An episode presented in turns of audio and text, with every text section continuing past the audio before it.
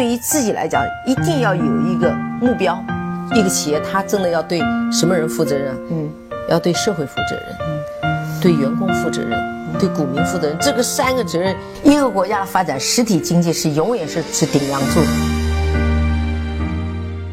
各位好啊，给你一个真实生动的格力电器，我们给的比你要的多。如我们昨天之约呀，我我今天给大家放送一段，呃，一位。业内人士的音频啊，他是对从两千年左右到今天为止，他经历的。各个牛熊的一些感受和当时的一些情况的描述，我们发现，至少我听了几遍下来之后，我觉得每一轮的转变都和今天在二零一八年年底的时候我们碰到的情况差不太多。但是呢，形式不一样。我们每一年每一个牛熊转换，在每一个熊市的末点最黑暗的时候，都会碰到不同的问题。我们都都相信这次不一样，这次可能过不去，这次有可能是世界末日了。走出来之后，那个曲线走完了之后，我们。发现哦，原来天底下没有什么新鲜事，都是差不多一样的。那这位行业内内的人员呢，叫马永安啊，他是理财魔方的创始人。我我就只能讲这么多了，因为再讲的多就涉嫌打广告了啊。我自己呢也是理财魔方的用户，放了一点点的资金在理财魔方的软件里面，那为的就是学习马老师对各种产品的配置，因为他是用公募基金的方式来去。进行资产的配置，比如说有货币，呃，有债券，有大宗商品，有国外的股市和 A 股。A 股呢又分大盘和小盘，又分港股。这样的话呢，就可以实现在不同的经济环境下，在不同的股票的点位下来做好这种轮动和呃最好最最佳的这种配置。那我的功力呢，还跟他差得非常远，我一直还在学习。那我相信，至少这期节目对大家来说，一定是有帮助和有启发的。我为什么这段时间？不停的在给大家灌鸡汤，在给大家鼓劲儿。我觉得可能这个时候真的是到了，无论你是投资还是投机，呃，是做短线还是做长线，无论你的方法是什么，可能都到了最难过的时候。那我相信，呃，用我的绵薄之力吧，用我的微薄的力量，能够把在我的节目周围的这一些朋友们，能够坚持过这最黑暗的，我不知道是多久啊，几个月还是几个季度？那反正。嗯，我相信它一定会拨云见日的，好吗？那就我们就听节目吧。祝各位投资愉快，再见。呃，本周的市场观察呢，比往常呢早了一天啊。之所以早了一天啊，是我们观察到啊，很多投资者呢所面临的现在的这个市场情绪呢，应该说是非常负面啊。有包括有很多这个所谓的经济学家呢，开始啊一遍一遍的出来说这个市场要崩溃啊，我们的经济的前途暗淡，我们面临的外部环境的一片啊这个绝望。啊，所以对我们的投资者的情绪压力呢是比较大的。但事实上呢，我们从我们理财魔方的客户的啊申诉情况来看呢，啊这种情绪的波动呢，它其实是表现两方面。一方面呢，确实有些投资者呢开始赎回啊，经过长时间的这种啊这个啊复苏之后呢，开始赎回。但是还有一部分投资者呢，也开始大比例的进入啊，所以这种情绪的。啊，这个当然，我说从投资者，你从观察周围的情况来看，可能你更多的听到的是负面的信息，而开始进入市场的人呢，很多时候是沉默的多数啊，沉默的沉默的一部分，他们不会对市场的或不会对你呢，啊，带来一些情绪或者信息上的这个正面的引导。那我想这个时刻呢，应该说是一个比较黑暗的时刻啊，比较。呃，拿这个去年的，呃，有一部电影叫《至暗时刻》啊，这个电影来来说的话，这目前呢是一个至暗的时刻。那当时这个电影呢，讲的是说丘吉尔如何在二战之初的这个压力和混乱中决策，啊，当时呢他决定要对德宣战还是对德妥协，对吧？那为什么叫至暗时刻？因为对决策者而言呢，在局势未明、各种负面因素交集的情况下，要做出正确决定呢，这是个非常艰难的事情。但是做出决定之后执行，其实无论有多难，因为它总是有路的，所以它总是有希望的。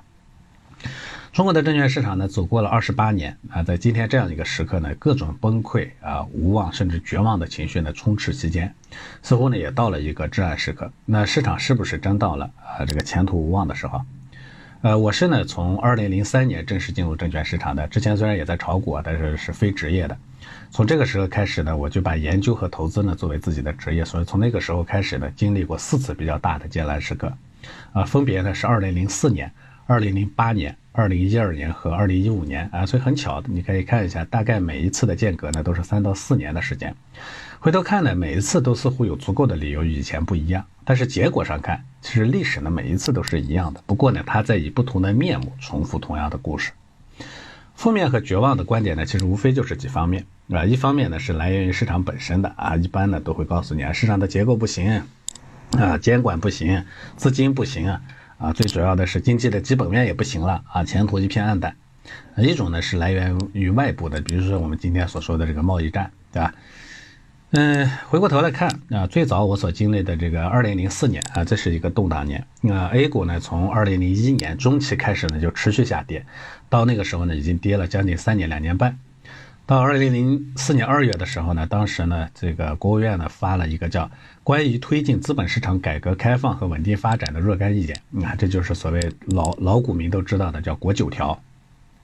国九条呢，其实非常明确的给出的是市场场底，啊，政策底，啊，不是市场点。但那个时候呢，市场其实并不买账，啊，到二零零四年九月九号的时候呢。啊，上证指数呢跌破了一千三百点，创下新低。啊，之后呢，A 股开始股权分置改革。今天呢，其实我们回过头来想想起来当时的那一轮行情的话，大家都说股权分置改革呢是一个市场的牛市的催化剂。但是在那个时候呢，这绝对对市场是一种致命的打击。啊，你想一下，本来就是一个非常弱的市场，突然间呢又增加两倍多的投放，因为那时候呢非流通股呢是啊五千四百多亿，而流通股呢只有两千一百多亿，啊，所以要增加两倍多。嗯，就像我们今天呢，对每周增加几个 IPO 都非常敏感啊。如果突然有一天说，未来一两年呢，现有的股票的 IPO 数量啊，股票的 IPO 数量会超过现有的这个规模的两倍多，你会怎么想？所以当时呢，市场呢其实对这个信息呢是非常负面的啊。所以开始股权分置改革，二零零五年六月份啊，沪指呢上证指数呢跌破了一千点，最低呢到九百九十八点。所以那个时候其实市场上呢是非常啊，对市场呢没有任何的这个期望。啊，基本上当时说推倒重来的观点呢，市场的主流。与此同时呢，其实外部的贸易摩擦呢也在加大。啊，大家都知道，二零零四年呢是美国的大选年啊，每到大选的时候呢，中国就成为被敲打的对象哈。这不是这一次开始的。呃，八月份的时候呢，当时这个美国的商务部助理部长啊拉希啊拿着他的这个在中国买的盗版光盘、仿冒的手表，还有高尔夫球杆等等这样的实物，还有呢拍的一些照片，直接就在北京。啊，怼中国的政府，指责中国的知识产权保护问题。同年呢，限制中国纺织品和家具出口等等啊。那个那一年的这个，那对中国的这个双反调查呢是非常非常多的。七月份的时候呢，当时逼迫中国，而且中国当时没办法，只能只能认啊，被放弃了这个对国产集成电路的补贴政策。所以回头看啊，美国每一轮贸易战其实内容呢都大同小异。啊，基本上所用的理由和方法都差不多，只不过呢，中国的反应呢，其实在逐渐强烈。大家都知道，八九年之后呢，中国被封锁制裁的那时候连声音都没有，出不去，没人听你的。九九年的时候呢，我们的总理都得去做消气外交啊。之后呢，美国还不买账啊，直接打脸，就是炸了中国的大使馆。所以，我想经历过九九年五月八号的这个中国人都知道，那个时候我们对外环境上，我们其实是非常无助和悲凉的。我们只能通过说去打砸人家的大使馆。啊，这种方式呢，来来发泄我们的愤怒。但是除了这个以外，我们没有任何的这个手段。相对于那个时候，今天其实我们的手段呢要多了很多。啊，这个问题呢，我们以后可以有空的时候再聊啊。那我之前呢是做投资银行业务的，呃，就是把这个企业呢做 IPO 啊，这是这叫一级市场业务。股权分置改革以后呢，那个投资银行业务的量呢突然激增啊，所以虽然那个时候二级市场很惨，但是投行的日子其实越来越好过啊。当时我在做一个邯郸的项目。啊，因为那时候没有高铁，呃，需要开七个小时的车过去。为了赶时间呢，每次都是下午出发，傍晚呢到那边，晚上呢干完活以后，天刚亮，麻麻亮的时候就得往回赶。啊，开车呢基本上都迷迷糊糊的。当时我记得京石高速呢正在大修，经常只开半边，啊，没有隔离带，就是这边一条道过去，一条道来，而且当时大车特别多，就经常看着那个超载那个大货车一辆一辆冲你冲过来啊，感觉呢就是。我自己打个比方说，就感觉自己像是奔向风车的堂吉诃德。但那时候呢，我坚信二级市场的春天呢要来临，因为整个市场的情绪呢已经崩溃到极点。因此呢，二零零五年的中年中呢，我就正式转去去做二级市场的研究。啊，我记得很清楚啊，我六月十号呢，A 股创了新低九百九十八点，我是六月三十号入职的银河证券研究所。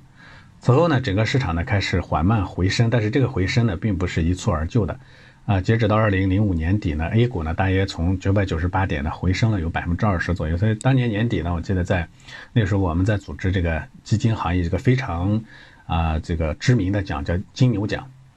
啊，这个金牛奖的年会上呢，我记得有个大部分的基金经理觉得，哎呀，这么弱势市场里头百分之二十已经不得了了，呃，行情基本上已经结束了。所以当时有个很有名的基金经理就说，我的任务完成了。后面的市场呢不会再有机会，呃，所以我后面的工作就是泡妞和打球啊，这个叫泡妞打球了，当年很很很流行的，这是当时所有人的一致预期。所以那个时候呢，散户的资金还在持续净流出啊，我我我建议大家可以去看一下当时公募基金的规模，那个时候还在进一步下滑。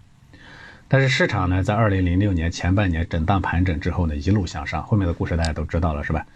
嗯，百分之七十的资金是在市场涨到四千八百点以后才疯狂进入的。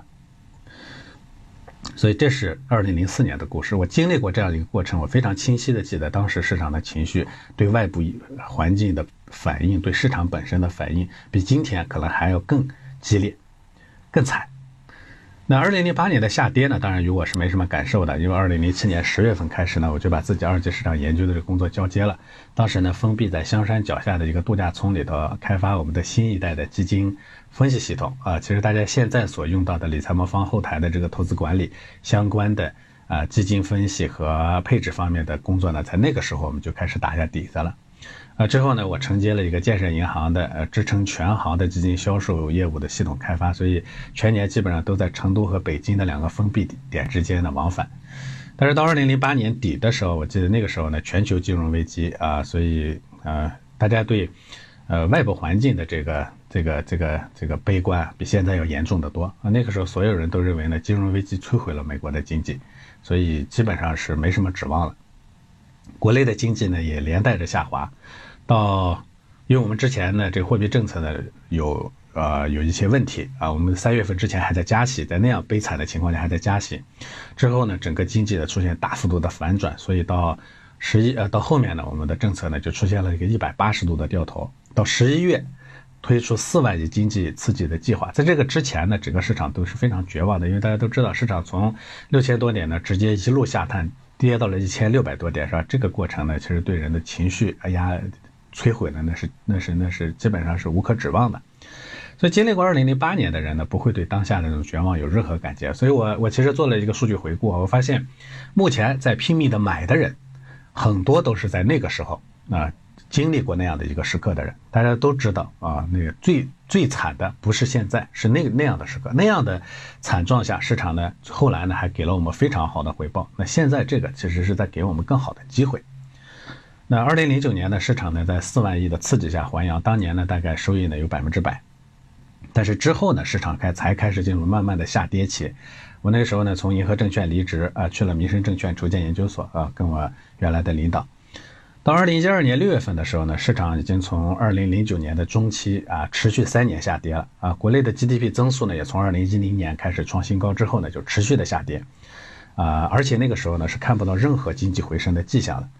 啊，其实这整个呢都是为了消化四万亿带来的这个负面的影响啊，因为货币环境呢就收得非常非常紧，到二零一三年的时候，甚至因为货币太紧呢，爆发了银行间的兑付危机啊，当时呢甚至一度差点引起了这个金融危机。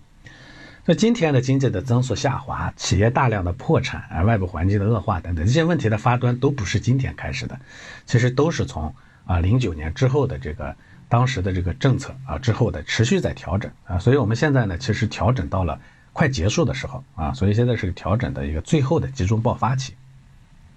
我在那个时候呢，离开了我当时运作良良好的研究所啊，民生证券研究所呢，在我们进去前的时候呢，我开玩笑说业务呢是个三四五啊，就是三个研究员，四个客户，五十万的业务量，一年啊五十万的业务量。呃，我们离开的当年呢，研究所的实力呢已经排名了全国前十。研究和销售人员呢，已经有八十二个人啊，在行业里头算是个响当当的啊，这个研究品牌了。业务额呢是一点零八个亿，应该说呢是个非常舒适的，因为我们已经把这个业务建立起来了，从无到有的建立起来了，非常舒适的一个环境了。但是我在那个时候呢，和我的合合伙人就是经济学家谭泰，就是力推这个供给侧啊新供给主义经济学的一个很有名的经济学家，我们一块儿呢创立了国内的第一家莫姆私募基金万博兄弟。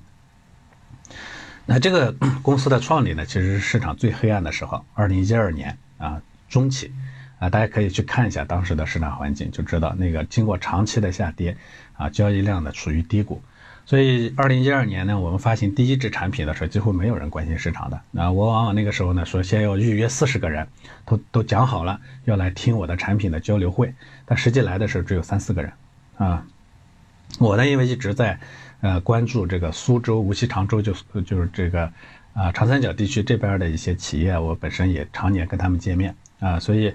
呃，那个时候呢，我再去的时候呢，基本上就是。呃，企业家见面交流的呢，就怎么安全的关闭公司啊，怎么的安全的转移资产啊，怎么移民到国外去？当时呢，苏兰地区的这个大片大片的开发区里头的厂房都空置的啊，企业倒闭，基本上都是非常的惨。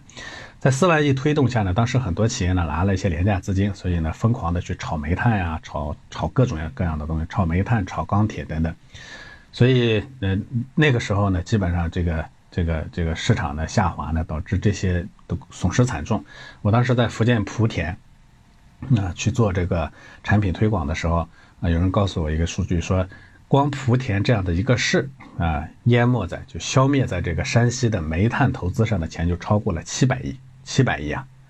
当时这个市全市的国民生产总值也不过就是千一千亿左右啊，一千一百亿左右。所以我在莆田开这个产品销售见面会的时候，没有人来关心说说投资，都在打听说，哎，怎么来弄到钱啊？我我怎么能度过当下的难关？当然，市场之后呢，还经过了一年的动荡和波折。所以到二零一三年底的时候，我的第一支产品呢是二零一二年底发行的，一三年底经过一年，我们那支产品还亏了大概百分之五左右啊，跟今年我们理财魔方的全年的所有组合的全年的这个平均亏损差不多。呃，当年的这个产品呢，开放了两次，呃，六月份开放一次，九月份开放一次，开放了两次。呃，我们初始的一个多亿的客户呢，大量的赎回，到年底的时候呢，大概还不到一半，啊，但是之后呢，二零一四年市场呢就开始大规模的上涨，那后面的这个这一部分的投资者呢，赚到了足够多的钱，啊，所以，但是我们后来的规模呢，其实大幅度的增长的仍然是二零一四年底到二零一五年之后市场大幅度上涨之后的这个这个进来的资金。所以很多时候我们回头看，我们都过于看重目眼前的苦难，就总觉得目前的这个困难是独一无二的，未来呢绝对不一样。啊，但是回头看，其实每个时刻呢，我说这个皮儿啊都是不一样的。那说每次讲的故事都不一样，但骨头其实都一样。这个骨头是什么？就是最难的时候，往往是最难得的机会啊。但前提是你一定得跨过去，而不是逃避。逃避了呢，固然一时会很舒服，但是你也永远只能待在你那个阶层，永远实现不了跨越。啊，所以我一直说，悲观者看到的是过去，乐观者才有未来。大家都知道，中国的社会阶层固化其实越来越严重了，这也是一个经济体呢发展到一定阶段以后的必然的一个过程。那作为一个普通人呢，你如何才能跨过去？靠你的基本工作是永远不可能的。啊，那给你的未来和你的后代呢，要创造一个好的起点，那如何来做？其实除了抓住这种至暗时刻的这种关键机会，没有别的机会啊。这种机会呢？其实，在我们做投资的人看来呢，时间是非常有限的，啊，以我们一个人呢，大概我们一个人会有二十年左右的这个投资期，啊，有年富力强，有钱有精力啊，有时间，也有啊承受能力的这个时间，大概就二十年。这个时间里头呢，中等的机会大概会三到五年会轮一次，啊。这样的机会一生里头大概会有五次，但是八到十年的这样的大的机会一生啊大概只有两次啊！我相信很多人都看过这个说周期天王，这个周金涛的这个这个说法，说人一辈子呢赚大钱的机会只会有两次。其实他所谓赚大钱的机会呢，就是这样的这个这个这个这个大的啊大的这个呃这个这个龙洞。而这样的机会其实是非常非常少的，这样的机会要抓住，无一例外要在目前的这样的至暗时刻啊！你当然会说说等到这个时刻过去了，对不起，过去的时候就是，啊，这个零零七年的四千八百点啊，或者一五年的啊四千多点，这个永远都是这样的一个一个模式，所以。嗯，那我当然心理压力呢是一定存在的，这是人性啊。那么如何度过这样的一个至暗时刻啊？除了让我们坚定信念以外，我觉得可能还需要做一些基本的工作。第一个呢，就是必须得认真的梳理自己的资金，把日常必要的花费啊，还房贷、还信用卡等等这样的钱都放到余额宝、魔方宝这样啊灵活的货币基金里头，把那些一年内需要用到的、绝对不允许有闪失的那什么叫不允许有闪失？比如说你的孩子的教育资金不允许有闪失，啊，有一些呢你要固定的投入的资金，这个的不允许有闪失。把这些呢都放到低风险产品上，比如说我们魔方推的这个稳健组合，把那些可以投资三到五年或者以上的资金，毫不犹豫的尽数的投到浮动收益市场去，你绝对能得到最大的回报。所以首先需要清理我们资金的目标和期限，啊，清理清楚以后，毫不犹豫的把它放上去，这是第一个啊。当然。如果你清理下来发现错放错了，你把需要花费的当下要花费的钱和不允许有闪失的钱也放到魔方的某一个风险组合里头去了，赶紧把它赎回来，放到那个低风险资产里头去。这是第一个。第二个呢，已经投资了我们理财魔方的智能组合的，有一部分用户呢投资了一段时间还在亏损。啊，这个亏损呢也大概有几种原因啊，一种呢就是确实时间点正好赶在。是啊，这个去年的年底到年今年年初进来的这一部分资金，这一部分资金呢，啊，经历了这个最近的呃这个黑暗时刻，又是在亏损期，所以心理波动比较大。那么这种用户呢，都想着赎回啊止损。嗯，很多投资者呢，在赎回止损的时候，会有一个本能的反应，就是呃会看一下自己现在的这个投资，发现赔的多的留着啊，他觉得跑掉了呢不合算；赔的少的他反而反而扔掉了。这个呢叫叫心理学上叫处置效应。处置效应呢是一种完全错误的行为，因为之前赔的少，那未来回来的概率会更高。很多人说，哎，我那赔了百分之三十的，我涨回百分之三十，那波动大，我到时候机会也更多。你赔了百分之十，到时候再就算你你你你涨的时候你又跟不上别人，你你你涨百分之十，那我还不如去投那个把那个把那个跌的多的未来涨得快的那个呢，把它把它把它，呃把它留着，这样你其实简单的算个账你就知道不合适。赔百分之，现在赔百分之三十，未来涨百分之三十，涨回来大概只有百分之九十左右。但是如果现在赔百分之十，就算到时候涨回来百分之十，你也都会回到百分之九十九左右啊！更何况，谁说理财魔方涨得慢？我们其实在上涨的时候速度并不慢啊！所以，那这个时候呢，如果说把这样的组合呢赎回离场，就相当于学费白交了啊！而且很可能是在最好的时候走到走掉了，因为这时候周围所有的人都在用。他的恐惧在放大你的恐惧，赚钱和不赚钱的人在这个时候就开始分开。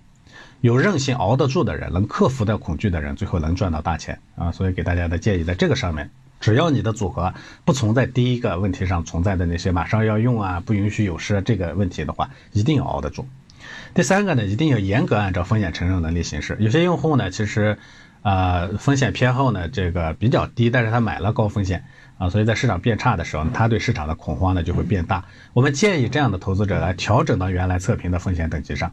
啊，但是也不能因为恐惧呢把钱全部放到存款、货币之类的资产上，因为这样的话你还是在丢掉你的机会。那怎么做呢？就是把你风险组合呢，要么你把你的风险偏好里头的啊，你的组合里的一部分赎回去买一些低风险的产品，要么你就全都调回到啊我们测评的那个风险等级上。